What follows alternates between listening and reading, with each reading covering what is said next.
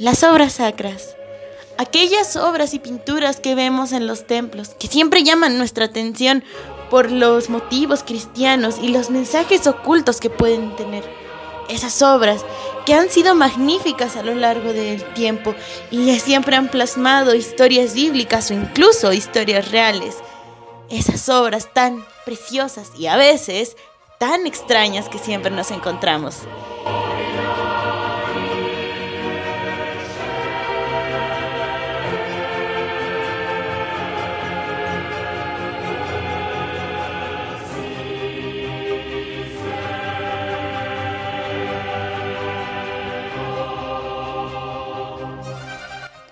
Hola a todos, yo soy Artemis y sean bienvenidos de nuevo a esta sección Shots de los Viajeros. Espero que este tema les guste. A mí me causa un poco de como tristeza, pero también me da risa. Así que esperando que pasen un rato agradable, comenzamos. Pues verán, todo esto se remonta a la historia en el 2012 ese año donde el mundo era relativamente tranquilo, donde aquí en México se hicieron las elecciones y ganó aquel presidente que se ganaría en nuestros corazones y nos sacaría muchas risas, Peña Nieto.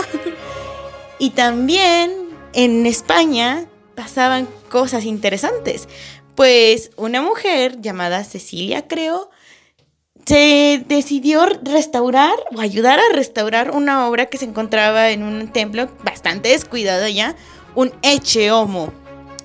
Pues bien, la señora tal vez no tenía tanta experiencia arreglando, pero sí había participado en algunas restauraciones, dando detallitos por aquí, dando detallitos por allá, una pincelada de más, una pincelada de menos, ahí como quien dice, le daba el gatazo, ¿no? Pero resulta que esta era su primera restauración completamente sola. Y todos dirían, bueno, esperemos que esa obra haya salido bien. Pues no amigos, si ustedes conocen esta historia sabrán que no tuvo un muy buen resultado. pues resulta que el Eche Homo terminó convirtiéndose en el Eche Mono. ¿Por qué? Porque una reportera al ver tal masacre hecha en el lienzo, dijo eso, dijo, más que parecer Jesús, parece un mono con una túnica. Y ahí está, el, primer el primero de los muchos memes que se harían en base a restauraciones. ¿Quién lo diría? Pero esa no es todo. Las pinturas o las obras sacras, por lo general, tienden a tener estas fallas a la hora de restaurarse. Y recientemente ha salido una en Zaragoza, España, como otra vez. Los españoles tienen algo con los restauradores, pero bueno. Esta se trataba, esta vez se trata de la Purísima de Murillo, más bien una copia, porque la original afortunadamente sigue intacta. Pero bueno, esta obra se subasta, no recuerdo exactamente en qué cantidad, pero la subastaron. Y aquel que la adquirió la vio muy desgastada, muy dañada y dijo, mm, estaría bien que alguien la restaurara. Y sí, contrató un restaurador, pero de muebles. Y entonces el señor se dispuso a restaurarla. Todos decimos, bueno, bueno, fue un restaurador, mínimo. Ya no va a pasar como con el Eche Homo. Ya no va a ser alguien que era un amateur. Este mínimo sabe cómo restaurar, ¿no? Ah, pues no. no sé si la han visto y si no, tal vez hagamos una publicación al respecto o algo parecido. Eh, resulta que la obra quedó deformada. La inocente y Bella Virgen terminó pareciendo pues otra mujer. No, no hay una explicación más. O sea, la imagen era de una niña y terminó convertida en una mujer más allá de los 40 años. Y no conforme con eso, el hombre que contrató a este restaurador obviamente se molestó y quiso que el restaurador le la volviera a restaurar. O sea, no tuvo una restauración, tuvo dos restauraciones. Y podemos pensar que la segunda restauración pudo haber quedado un poquito más decente que la primera. Pero no fue así. No, directamente se fue a otra cosa y en vez de parecer ya una mujer de más de 60 años, ahora parece una mujer de más de 60 años con un montón de cirugías y ya, de aquella lejana y hermosa imagen de una virgen pura y casta y niña, terminó siendo una mujer de 60 años con más de 20 cirugías, lo cual es bastante triste. Pero bueno, esto lo encontré en Twitter y me fue muy gracioso porque leí todos los comentarios, o bueno, no todos, pero la mayoría de los comentarios. Y hay comentarios tan, pero tan graciosos comparando la última restauración con memes y así. Entonces, me llamó mucho la atención que también gran variedad de esos comentarios, bueno, no gran variedad, gran parte de los comentarios estaban dirigidos hacia otras obras también sacras que se habían restaurado, como por ejemplo la que más tengo en mente es una virgen con un niño, pero todo hecho en mármol blanco y al parecer la cabeza del niño fue la que estaba dañada o algo así, pero no se les ocurrió mejor no se les ocurrió mejor restauración que le que literal era como una bolita de arcilla roja con el intento de que pareciera la cara del niño y ahí pegada, o sea, todo blanco excepto la cara del niño, la cabeza del niño y todo de ups. Y así se va, fueron con un montón de ejemplos y me di, y me di cuenta de algo, las restauraciones fallidas tienden a dar mucha risa por, e, por eso mismo, porque ya teníamos como la imagen de lo que debió quedar y luego la imagen de lo que no fue. Entonces como de ríes como para no llorar porque la verdad es una pérdida interesante, o sea, tampoco es como que estemos perdiendo todas las obras sacras del mundo, ¿verdad? Pero sí significa algo, ¿no? Cada obra sacra tiene su historia, tiene su, su significado, su valor dentro del... Bueno, su valor actual, pues.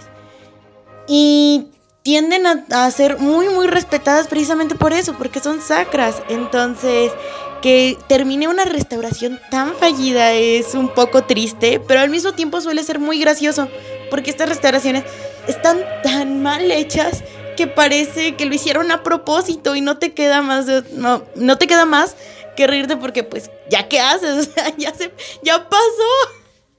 Y es muy curioso esto. También es muy curioso que sea la cantidad de memes inimaginables que han, que han salido a, raíz de estas malas restauraciones. Y eso solo les estoy comentando de dos que, he visto recientemente, el Cristo de Borja, el Echeomo de Borja y la Purísima de Murillo, o sea, son los más recientes. Pero ¿cuántas no habrá? ¿Cuántas obras sacras mal restauradas y con resultados muy, muy cómicos no habrá en el mundo? O sea, las, hay que tener en cuenta que obras sacras hay muchísimas, muchísimas o sea, en como decía al principio, en cada templo al que vamos, en cada en cada templito de cada ciudad mínimo hay una hay una obra sacra, ya sea una pintura, una escultura, un mural, algo. Y estas obras tienen, te les digo, ese valor sentimental tal vez de bueno, es que representa a Dios, representa, lo divino.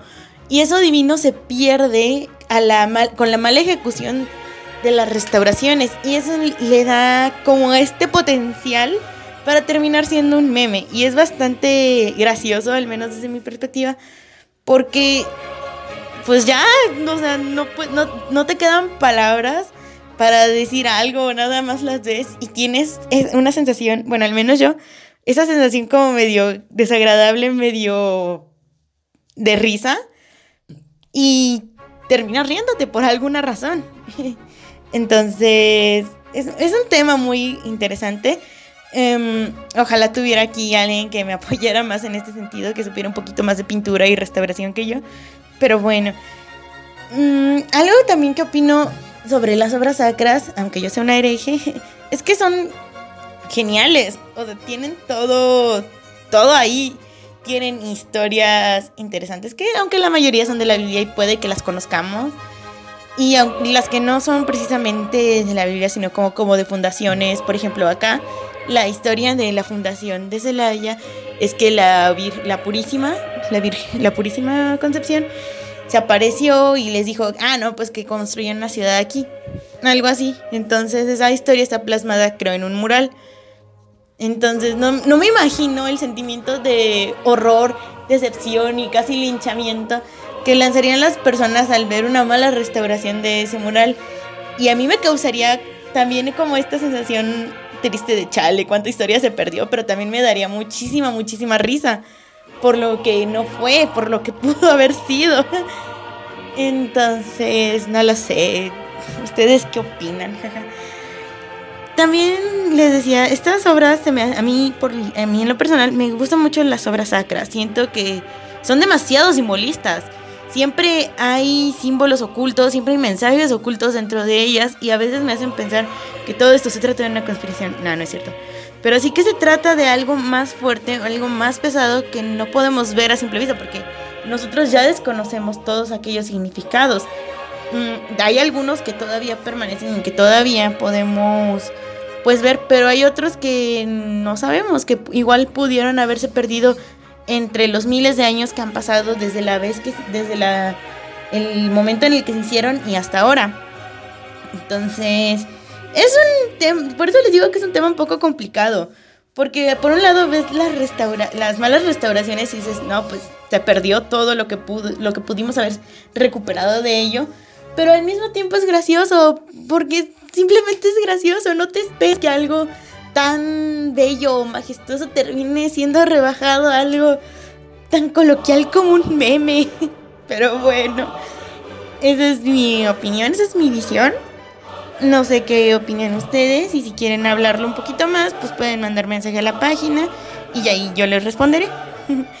Pero bueno, este ha sido el tema de esta semana. Espero que les haya gustado. Mm, tal vez no fue tan interesante como el tema de la semana pasada. No, fue hace dos semanas, ¿verdad?